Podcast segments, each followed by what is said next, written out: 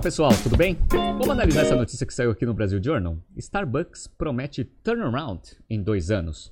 Para quem lê esse título, acha que o Starbucks está passando por muita dificuldade. Por quê? Porque já vai precisar de um turnaround daqui dois anos.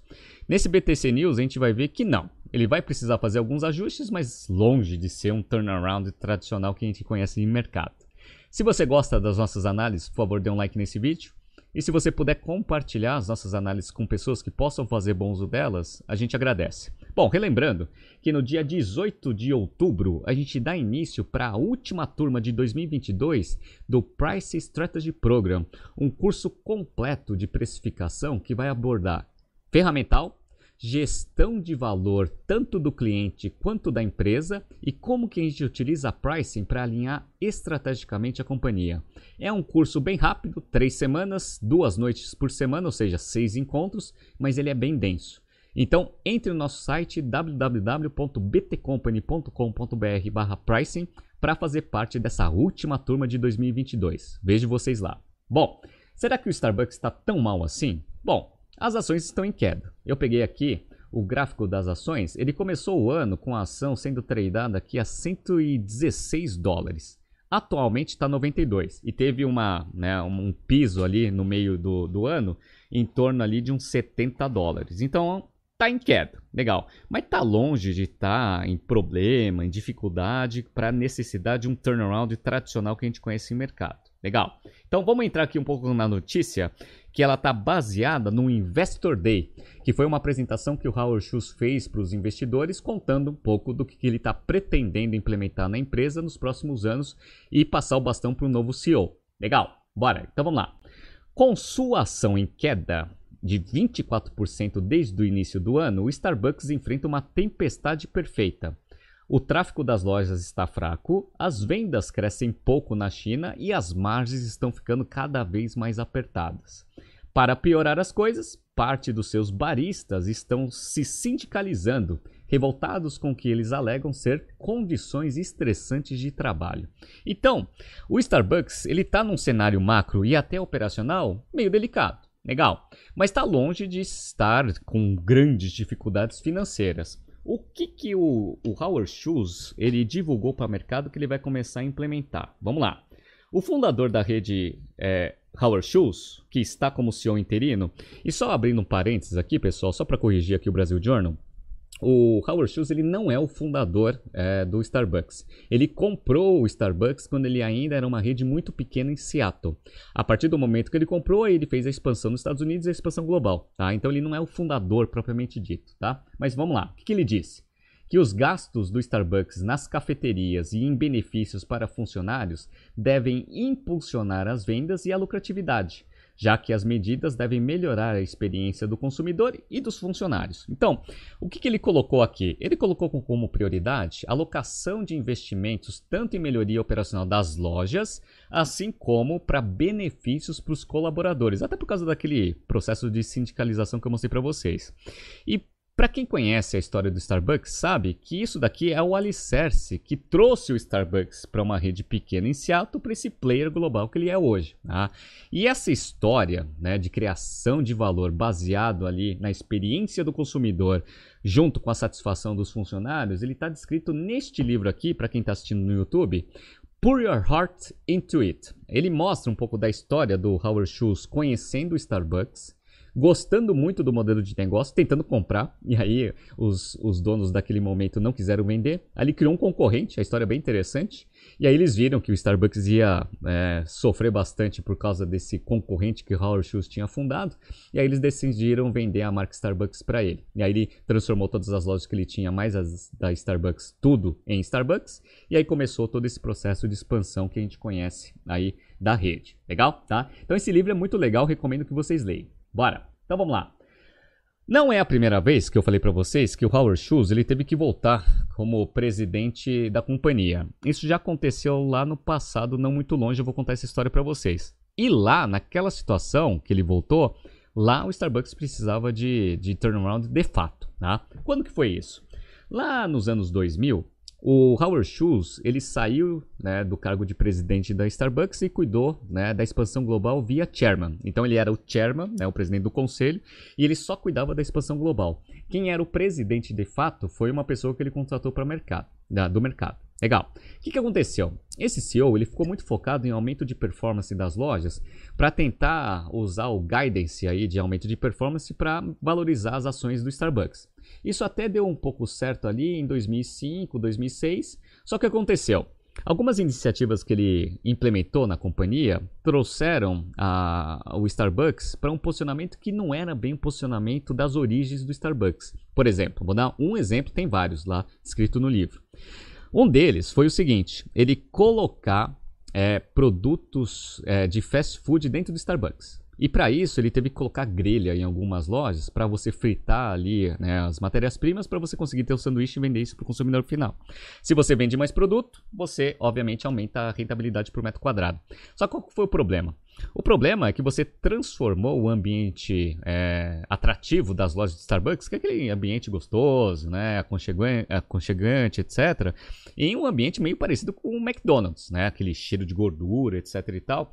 E isso estava matando a proposta de valor do negócio. E esse problema começou a ficar muito forte ali no final de 2006. Tanto é que vocês estão vendo aqui que a partir do final de 2006 as ações começaram a cair vertiginosamente chegando aqui praticamente no piso lá no final de 2007, começo de 2008. E aí o que aconteceu? Crise do subprime, que contaminou toda a economia e começou a deixar o Starbucks numa situação financeira muito delicada. O que, que aconteceu nesse momento? Howard Schultz demite o CEO e ele volta como CEO da, do Starbucks, acumulando os dois cargos, para conseguir fazer o turnaround. Naquela época, o turnaround foi o quê? Foi exatamente as mesmas coisas que o, Star, que o, que o Howard Schultz está fazendo agora. Ele retomou as origens ali do Starbucks, né, principalmente na parte de experiência do consumidor e valorização do colaborador, para conseguir impulsionar a diferenciação da marca em relação aos seus concorrentes e potencializar as vendas. Basicamente foi isso. Deu certo esse processo? Deu muito certo. E esse processo todo de turnaround também está descrito em um outro livro do Howard Schultz, que é esse daqui que eu estou mostrando na tela, Onward. Esse livro é um livro muito interessante sobre turnaround, tá? Então quem quiser saber como que foi esse momento turbulento ali do Starbucks nesse processo, tá tudo descrito nesse livro, também recomendo que vocês leiam ele, legal? Bora. Então vamos lá.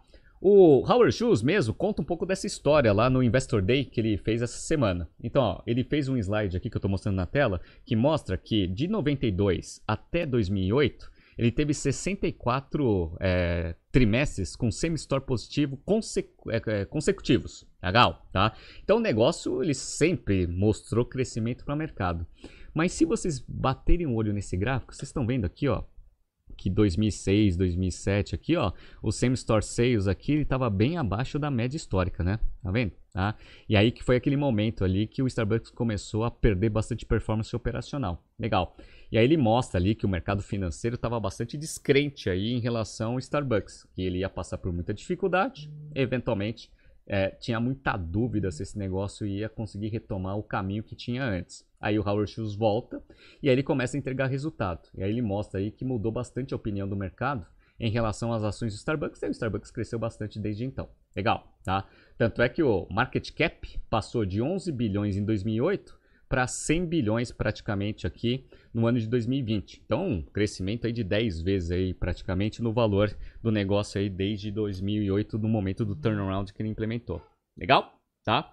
Então, ó, vamos pegar aqui mais algumas coisas que ele colocou aqui na, na no Investor Day que está descrito na notícia. Então, ó, Howard, que fica no cargo até abril, quando Lexman assumirá o comando, disse que os investidores estão colocando o Starbucks, abre aspas, nos trilhos para um turnaround em 2024. Então, na verdade, aquele turnaround daqui dois anos é só você conseguir reposicionar o Starbucks do que ele era antes numa situação diferente de mercado, ou seja, colocando bastante automação, digitalização e, obviamente, contribuindo bastante com né, o desenvolvimento dos colaboradores. Então, é, não é um turnaround propriamente dito, né? Ele usou essa palavra só para dar um destaque ali na apresentação dele, né?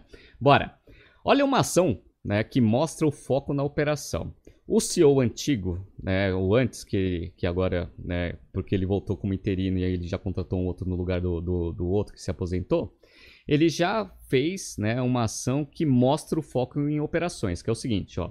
Ele cancelou um programa de recompra bilionária de ações, dizendo que a companhia usaria melhor os recursos investindo nas lojas e em seus trabalhadores. Em maio, o Starbucks suspendeu seu guidance para o ano fiscal, argumentando que precisava de mais tempo para avaliar quanto os investimentos custariam que, que o Howard Schultz fez? Já tinha sido anunciado pelo antigo CEO um programa bilionário de recompra de ações. Beleza. Quando uma empresa ela anuncia um, um, um programa de recompra de ações, tem aspectos positivos e negativos dentro dessa chamada. Positivo é que ela está vendo que as ações estão bastante desvalorizadas e que ele vê como um bom investimento comprar a ação do Starbucks. Isso é legal, né? porque o mercado financeiro ganha bastante confiança porque a empresa tem mais informação sobre a operação do que o mercado. Legal. Tá? Aí você fica assim, aí você vai lá e compra ação. A outra é a seguinte: se ela compra ação e cancela, os atuais acionistas eles têm uma participação maior no negócio. E aí, quando você distribui dividendo futuro, eu vou ganhar mais dividendo do que eu ganharia, porque eu vou ter uma participação maior. Legal, tá? Então, são sinalizações positivas quando você anuncia uma recompra de ações. Qual que é a negativa? A negativa é a seguinte: se eu estou recomprando ação, Quer dizer que eu vi todos os projetos que tem internamente na companhia e correr comparação é a melhor. Então você mostra um pouco de falta de opções de alocação de recursos para manter o negócio crescendo. E aí isso é um problema. E o Howard Schultz sabe disso. E aí que ele fez? Ele, ó, não vai ter mais recompra de ação e eu vou pegar todo esse dinheiro que estava destinado para essa operação para investir em quê? Melhoria de loja e valorização do colaborador. Olha que interessante, tá? E aí, essa parte aqui de melhoria de loja, ele já anunciou alguns investimentos. Então, ó, no Investor Day de hoje, o Starbucks também disse que vai investir 450 milhões no ano que vem para aumentar a automação e eficiência das suas lojas. Um investimento que deve aumentar nos dois anos subsequentes. Então, vai ser foco da companhia investir na melhoria operacional das lojas. Essa é a primeira, né, primeira alavanca ali para você melhorar a experiência do cliente. E tem algumas iniciativas que ele anunciou também que eles têm efeitos nas duas pontas, tanto em experiência de consumidor quanto na melhoria né, das condições de trabalho dos colaboradores. Vou falar para vocês aqui, ó. Bom, a companhia apresentou um novo equipamento para preparo das suas bebidas frias, que reduz drasticamente o tempo de preparo com um barista preparando o frappuccino em 35 segundos, em comparação aos 87 segundos que ele leva hoje. Então, olha que interessante, né? Ele colocou uma máquina lá que antes o barista demorava 87 segundos para fazer um frappuccino, agora ele vai de demorar 35. Tá? Por que, que isso é bom nas duas pontas? Bom, primeiro porque o cliente ele vai receber a sua bebida mais rápido. Aí melhora bastante a percepção de qualidade do serviço. E o colaborador, ele vai ter uma facilidade maior, porque provavelmente deve ter um monte de processo automatizado, ele deve apertar um botão e sair um frappuccino, legal. Então ele vai precisar né, se esforçar menos para ter o mesmo resultado, sensacional. E aí vai dar mais tempo para ele fazer o quê? Ou fazer mais bebidas, legal, que aí aumenta a performance de receita por metro quadrado, ou se sobrar tempo, ele tem mais tempo para fazer coisas que agregam valor para o cliente, em termos de experiência. Por exemplo, né, ele está disponível ali para arrumar a mesa, fazer uma limpeza, ou eventualmente interagir com os próprios clientes. E aí ter aquela interação mais pessoal, aumentando a conexão entre cliente e marca melhorando também a experiência do cliente e da própria experiência do próprio colaborador. Olha que sensacional, tá? E também pode sobrar mais tempo para ele estudar, treinar e fazer outras coisas ali para melhorar a sua performance. Então, tem ganho nas duas pontas. Essa iniciativa, ela também veio com uma outra iniciativa também na mesma, na mesma tese. Então, ó, o Starbucks apresentou ainda um novo sistema de cozimento que corta pela metade o tempo de preparo do sanduíche. Então, mesma coisa, ganhos nas duas pontas. E isso daí são iniciativas extremamente inteligentes para você conseguir melhorar a experiência do consumidor e melhorar o engajamento dos colaboradores. E eles falam que isso são os alicerces do negócio. E isso resulta em resultado. Né? Resulta em resultado. É aqui assim, ó. Olha o slide aqui que o Howard Schultz apresentou. Ó. Então ele fala assim, ó, partner engagement, junto com a conexão com os consumidores, tudo isso alicerciado ali com a parte de investimento em treinamento, redução do turnover e aumento da remuneração do pessoal de loja, vai resultar em quê? Crescimento de vendas e aumento aqui do lucro operacional. Mas também vai ter uma contrapartida que vai ser ali a sustentação do posicionamento de Starbucks para o futuro, que é o que? A parte de é, lealdade do cliente e também o brand affinity, que é uma das, das alavancas ali de agregação de valor do, da marca Starbucks na cabeça do cliente. Então, isso daqui são todas as iniciativas aqui que o Starbucks vai fazer. Fora isso, tem o momento digital que a gente está vivendo e também é uma das alavancas de crescimento do negócio. Então, ó, a companhia disse que vai investir sua experiência de pedido pelo aplicativo para todas as lojas, bem como ampliar o seu delivery com terceiros. Então, tá aí as iniciativas que o Starbucks está implementando, né, para conseguir se readequar ao que era antes e se preparar para os desafios futuros que vai enfrentar. Legal? Tá surgindo aqui alguns BTCs News passados para vocês se atualizarem. Não se esqueça de se inscrever no nosso canal e na nossa newsletter. Grande abraço e até amanhã.